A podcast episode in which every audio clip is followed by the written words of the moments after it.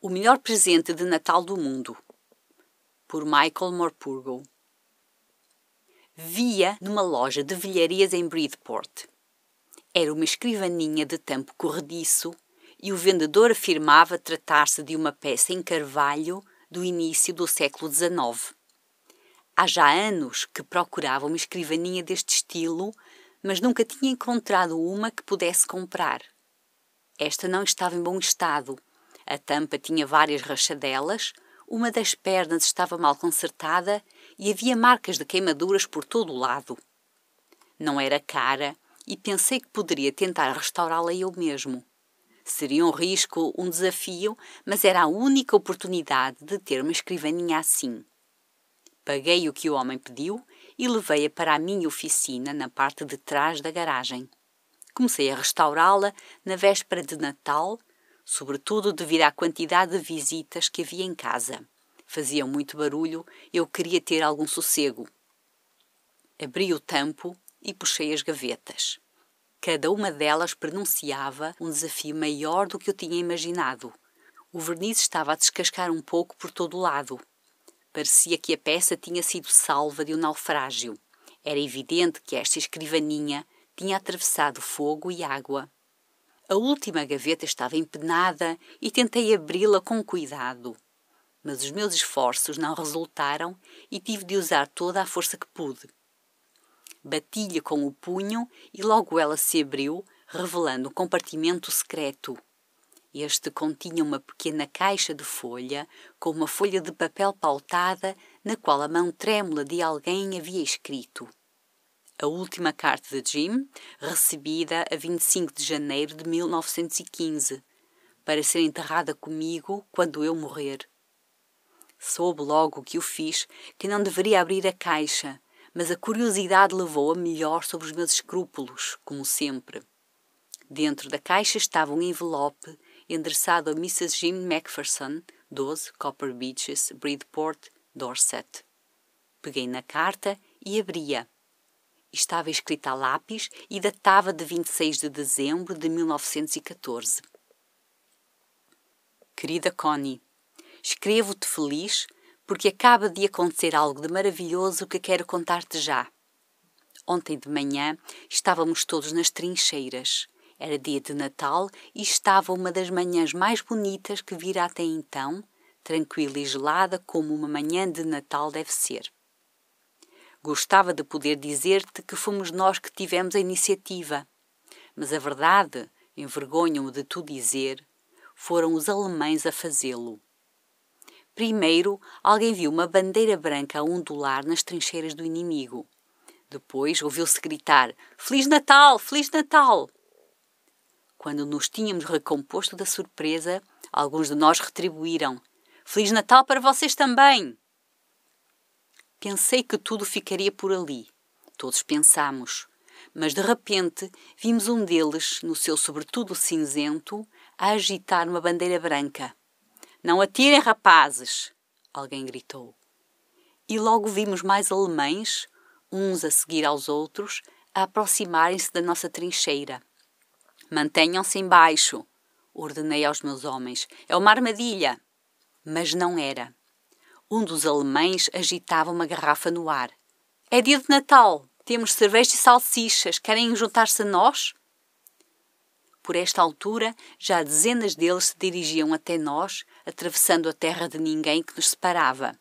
Nenhum deles transportava armas. O soldado Morris foi o primeiro a mexer-se. Vamos lá, rapazes, de que estamos à espera? Ninguém os conseguiu impedir. Eu era oficial e devia ter travado aquilo imediatamente, mas nem me ocorreu. Homens de ambos os lados, vestidos com sobretudos cinzentos ou com uniformes caqui, caminhavam em direção uns dos outros e eu era um deles. Fazia parte daquilo. No meio da guerra, celebrávamos a paz. Não podes imaginar, querida Connie, o que senti quando olhei nos olhos o oficial alemão que se aproximava de mim com a mão estendida. O meu nome é Hans Wolf, disse, segurando a minha mão com firmeza e afabilidade. Sou de Düsseldorf e toco violoncelo na orquestra da cidade. Feliz Natal! Sou o capitão Jim Macpherson, respondi. Sou professor em Dorset, no leste de Inglaterra. Feliz Natal para si também. Dorset, repetiu. Conheço muito bem esse lugar. Partilhámos a minha ração de aguardente e a excelente salsicha dele. E falámos, falámos sem parar.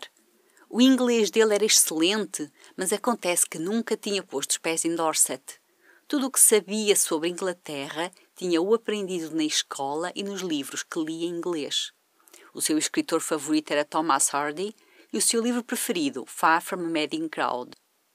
Naquela terra de ninguém, conversámos sobre Gabriel Oak, Sergeant Troy e Dorset. Tinha mulher e um filho com seis meses de idade. Enquanto olhava à minha volta, só via manchas de cor cinzenta e caqui a fumarem, a rirem, a comerem e a beberem. Hans Wolff e eu partilhámos o que restava do teu ótimo bolo de Natal. Segundo ele, o teu maçapão era o melhor que alguma vez provara. Concordei. Concordávamos em tudo, Connie. E ele era meu inimigo. Nunca tinha havido festa de Natal assim. Alguém trouxe uma bola de futebol os sobretudos foram despidos e transformados em postes de balizas. O jogo começou. Hans Wolff e eu assistimos e encorajámos os jogadores, batendo palmas e batendo com os pés no chão para afastarmos o frio. Houve um momento em que vi a nossa respiração misturar-se. Ele viu o mesmo e sorriu. Jim Macpherson, disse, passado um bocado, penso que é assim que esta guerra devia ser resolvida, como um jogo de futebol. Ninguém morre num jogo de futebol, ninguém fica órfão, nenhuma mulher fica viúva. Prefiro o cricket, disse-lhe. Assim os ingleses ganhariam. Rimos-nos da minha piada e assistimos ambos ao jogo. Pena-me dizer que os alemães ganharam 2 a 1, um, mas Hans Wolff comentou, com generosidade, que o nosso golo fora mais bem marcado do que o deles. Quando o jogo acabou, já há muito que tinham desaparecido a cerveja, o bolo, a aguardente e as salsichas. Desejei felicidades a Hans e fiz votos de que voltasse a ver a família em breve, de que a guerra acabasse depressa e de que todos regressássemos a casa sãos e salvos. Respondeu-me: Penso que é o que todos os soldados querem, sejam alemães ou ingleses. Tome cuidado consigo, Jim Macpherson. Nunca o esquecerei, nem esquecerei este momento. Fez-me continência e afastou-se, devagar, como que a contragosto. Virou-se para acenar uma vez mais e logo se transformou em mais um por entre as centenas de homens vestidos de cinzento que regressavam às suas trincheiras. Nessa noite, ouvimos-los entoar um belo cântico de Natal, Noite Feliz. Os nossos rapazes responderam com outro. Trocámos cânticos durante mais algum tempo e depois calámo-nos. Foi um momento de paz e boa vontade que recordarei com carinho enquanto viver. Querida Connie, no Natal do ano que vem, esta guerra não será mais do que uma recordação vaga e terrível. Sei, por tudo o que aconteceu hoje aqui, o quanto ambos os exércitos desejam a paz. Em breve estaremos de novo juntos, tenho a certeza. Assinado, o teu querido Jim. Dobrei a carta e coloquei-a de novo no envelope. Não contei a ninguém o meu achado. Guardei a vergonha da minha intrusão para mim mesmo. Penso que foi este sentimento de culpa que me manteve acordado toda a noite. Na manhã seguinte já sabia o que devia fazer. Apresentei uma desculpa qualquer e não fui à igreja com o resto da família. Guiei até Bridport, que ficava apenas a uns quilómetros de distância. Perguntei a um rapaz que passeava o cão onde ficava a casa. O número 12 não passava de uma concha vazia, com o telhado em ruínas e as janelas entaipadas. Toquei na casa ao lado e perguntei se sabiam o paradeiro de Mrs. Macpherson. Um homem de idade em pantufas respondeu afirmativamente. Disse que era uma senhora amorosa, um pouco confusa, o que era normal dado que tinha 101 anos. Estava em casa quando esta se incendiou Ninguém sabia como o incêndio começara, mas pensavam que deveriam ter sido as velas. A senhora usava velas em vez de eletricidade porque achava que esta era demasiado cara. Um bombeiro tinha a salvo a tempo. Vivia agora num lar chamado Burlington House, na estrada de Dorchester, do outro lado da cidade. Encontrei Burlington House facilmente. Havia serpentinas de papel no corredor e uma árvore de Natal iluminada estava montada num canto, com um anjinho no topo. Disse que era um amigo de Mrs. Macpherson e que viera trazer-lhe um presente. Podia ver, através da porta envidraçada da sala, que estavam todos com chapéus de papel e a cantar. A diretora também tinha um chapéu e ficou contente por me ver. Até me ofereceu uma empada. Depois conduziu-me ao quarto de Mrs. Macpherson. Mrs. Macpherson não está na sala com os outros, porque hoje sente-se bastante confusa. Não tem família e ninguém a visita. Tenho certeza de que vai gostar muito de o ver. Conduziu-me até uma estufa cheia de cadeirinhas de palha e vasos com plantas e deixou-me sós com a idosa. Esta estava sentada numa cadeira de rodas com as mãos no regaço. O seu fino cabelo, branco e prateado, estava apanhado no rolo contemplava o jardim absorta. Bom dia! saudei. Virou a cabeça e olhou-me com um olhar vago. Feliz Natal, Connie. Encontrei isto, penso que é seu. Enquanto eu falava, os olhos dela nunca se desviaram da minha cara. Abri a caixinha de folha e dei-lhe.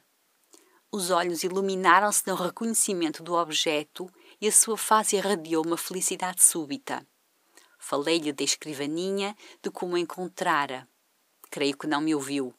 Ficou calada durante algum tempo enquanto acariciava a carta com os dedos, suavemente. De repente pegou na minha mão. Tinha os olhos marejados de lágrimas. Bem me disseste que vinhas pelo Natal, querido, e este aqui, o melhor presente do mundo. Vem para perto de mim e senta-te, meu querido Jim. Sentei-me ao lado dela e beijou-me a face. Estava sempre a ler a tua carta. Era como se ouvisse a tua voz dentro da minha cabeça. Era uma maneira de sentir que estavas comigo. E agora estás mesmo. Agora que voltaste, podes ler a carta tu próprio. Queres lê-la? Só quero ouvir a tua voz de novo, Jim. Depois podemos tomar chá. Fiz-te um belo bolo em maçapão. Sei o quanto adoras maçapão.